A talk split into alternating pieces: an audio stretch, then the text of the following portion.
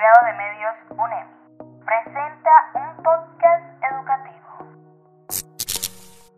Saludos cordiales a todos los oyentes que nos están sintonizando en un nuevo podcast sobre la radio y su función social en las instituciones educativas, con la conducción de Evelyn Valareso y Lisbeth Salazar, estudiantes de la Universidad Estatal de Milagro. Tendremos como invitados especiales a la licenciada Cecilia Báez y al señor Fernando Vera, que nos darán a conocer más sobre el ámbito educativo desde su perspectiva. A continuación haremos énfasis en la educación como un modelo de estudio indispensable para la sociedad. Con esto damos inicio a nuestro podcast. Uno de los pensamientos que sostenía Mario Kaplun como educomunicador defendía que la producción de un buen contenido educativo se produce cuando hay una conversación, una buena lectura y buen material de enseñanza, ante esto, Kaplun denunció casi todos los medios de comunicación, los cuales deberían ser calificados como medios de información o medios de difusión, ya que en su opinión no producen ese diálogo con la sociedad.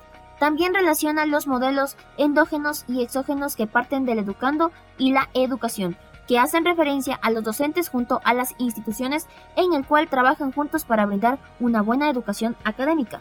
De esta forma, la educación es fundamental para la sociedad, contribuyendo a la vida y enriqueciendo a la comunicación durante siglos. La educación en estos últimos años ha decaído considerablemente y en gran parte se ve reflejado en las instituciones públicas, ya que por la crisis económica el Estado ha reducido la ayuda monetaria que brinda a las escuelas, colegios y universidades fiscales. Aquello ha provocado inestabilidad en el proceso de formación educativa. Parte de ello se centra en la falta de docentes, materiales didácticos y mejoras en las infraestructuras. Debido a la falta de estos implementos, la sociedad es la que sufre las consecuencias de esta problemática, ya que prácticamente cada una de las personas tiene el derecho a recibir una enseñanza de calidad en la cual el Estado no está contribuyendo como es debido y no cumplen con la obligación de implementar una buena educación gratuita. En esta ocasión tenemos como invitada a la profesora Cecilia Baez que nos va a ayudar con una entrevista contándonos sobre la experiencia en educación. Muy buenas noches. Muy buenas noches y gracias por esta invitación. Vamos a dar un comentario personal. Hemos realizado nosotros una encuesta. Le voy a nombrar una de las tantas preguntas que hemos realizado, que es la siguiente. ¿La educación semipresencial levantaría el interés de la sociedad adulta que aún no ha culminado sus estudios? En base a las respuestas dadas, nuestro público ha contestado que no. ¿Qué opinas sobre aquello? No estoy de acuerdo. Es importante que las personas estén cada instante preparándose e innovándose ya que la tecnología y la educación van de la mano. Una persona preparada está lista para ser un ente y un servidor público positivo para nuestra sociedad. Excelente argumento. Es verdad, para salir adelante es mejor tener un título, ya sea universitario, bachiller o haber culminado la escuela para podernos ir superando. Otra pregunta que tenemos en la encuesta. ¿Cuáles serían las instituciones que han tenido más remodelaciones de su infraestructura en el Ecuador? Nuestros encuestados han respondido que son el 50% en las instituciones de las zonas urbanas. ¿Usted opina que está correcto o están fallando en las respuestas?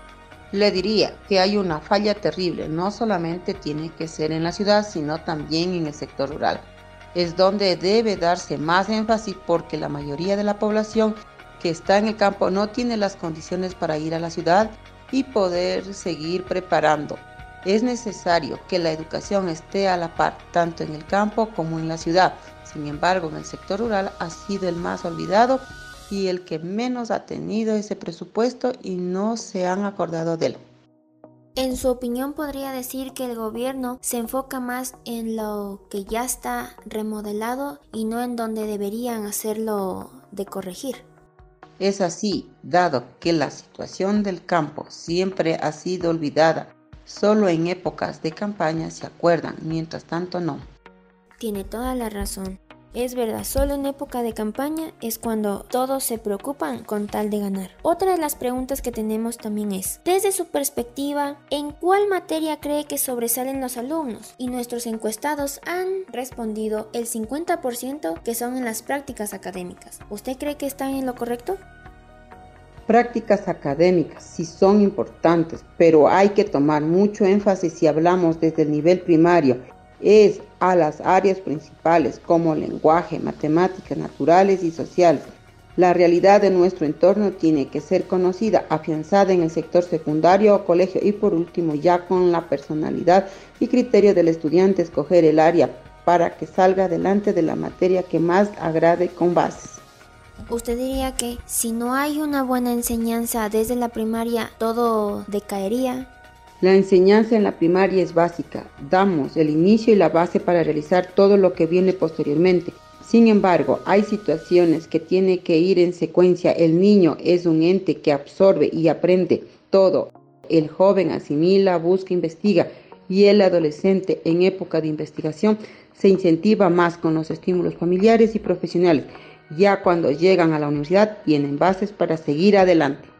Sin estas bases que usted menciona, podríamos decir que un estudiante que ha fallado en una materia o no le agradó y lo mismo le den en la universidad, ¿cree usted que podría salir adelante o decaería en sus estudios?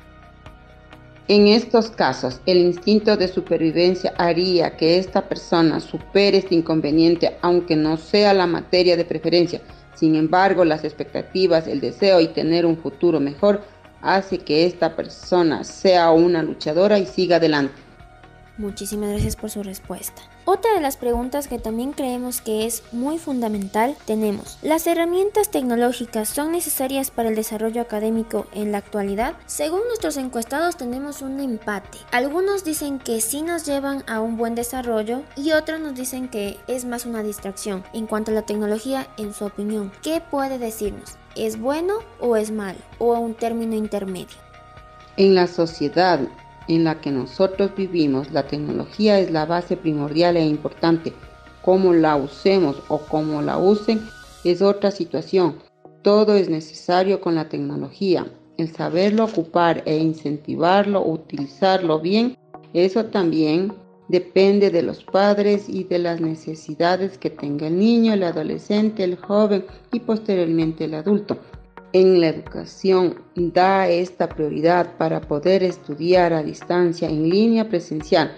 No pueden todos, entonces semipresencial o todo en línea. Es una ventaja que algunos han optado y muy excelente y escogido, porque ahí se ve la preparación del estudiante, el poderse desenvolver y las acciones que ha tenido que recorrer para poderlas realizar. Muchísimas gracias. Podemos decir que en esta era tan tecnológica que vivimos, la tecnología es muy importante e indispensable se vuelve cada día. Un gusto haberla tenido en esta entrevista, gracias por habernos ayudado y hasta una próxima. ¿Algo que quiera dirigirse a nuestros oyentes? Para mí ha sido un placer haberles escuchado y dado mi criterio personal y a aquellas personas que están estudiando en línea, decirles que sigan adelante, el futuro está en sus manos, la nueva generación debe salir adelante. Pero sobre todo, algo que todos tenemos que tomar en cuenta, nada es fácil, la constancia vence lo que la dicha no alcanza y el futuro es de ustedes. Gracias. Muchísimas gracias, con esa frase nos despedimos hasta una próxima ocasión y nos pueden seguir escuchando. Hasta una próxima. En esta parte vamos a realizar una entrevista en la cual tenemos como invitado a un padre de familia, el señor Fernando Vera. Bienvenido y de antemano le agradezco por aceptar la invitación. No, gracias a usted por permitirme brindar mi punto de vista para estos temas. Como primera pregunta tenemos, ¿cree que la docencia en la actualidad está preparada para formar y enseñar a los estudiantes que tienen problemas de aprendizaje? Mediante una encuesta que hemos realizado, las personas han respondido que en un 70% la docencia sí está preparada. ¿Qué puede responder sobre aquello? Cuando son problemas de aprendizaje, en sí sí, porque los que regulan y, normalizan eso serían las instituciones privadas, las escuelas privadas, colegios particulares. Cuando tienes problemas de aprendizaje, siempre es en un número de porcentaje de niños pequeños, este, de mediana edad quizás, pero siempre se encarga de eso en las instituciones privadas y ya en lo fiscal es rara la vez. Sí hay casos, pero ya sería en el, ámbito de orientación educativa, eh, con la orientadora, con cuestiones así, pero de ahí lo que es institución privada sí hay un gran impacto. Estoy de acuerdo con usted. En estos casos hay escuelas que se especializan en brindar la ayuda necesaria para los niños que tienen problemas de aprendizaje. Ahora vamos con la segunda interrogante. ¿La evaluación académica es importante para el desarrollo educativo de los ecuatorianos? En la encuesta elaborada, el 40% del público ha respondido que tanto en las instituciones públicas como privadas son esenciales las evaluaciones. ¿Cuál es su opinión? En sí la evaluación académica es prácticamente una obligación del área estudiantil, porque si no evalúan al estudiante, no, no hay aporte, no hay exámenes, en sí la evaluación no es para calificarte en las respuestas correctas que tengas, sino que en realidad se califican las respuestas incorrectas. Con eso puedes ver en qué estás fallando, puedes resolver problemas. En sí las evaluaciones tienen que sí o sí estar en instituciones privadas o, públicas. Claro, prácticamente es importante la realización de pruebas académicas. De esta forma, el profesor evalúa los conocimientos de sus estudiantes y asimismo sabría en qué están fallando. Como tercera pregunta tenemos, en los últimos años ha notado cambios en educación. El 40% de los encuestados han manifestado que cada día la educación decae. Referente a esto, ¿qué nos puede decir?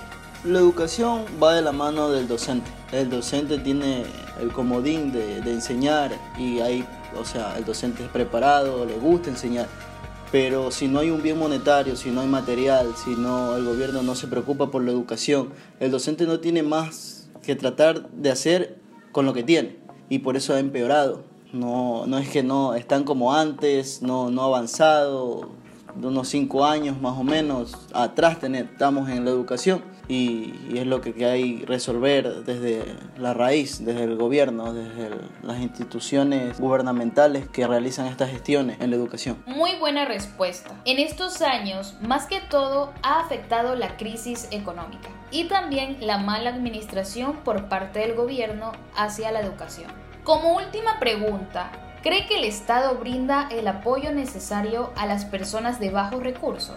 En la encuesta, el 40% de las personas han respondido que el Estado sí brinda la ayuda necesaria. ¿Qué responde sobre aquello? Yo opino que no.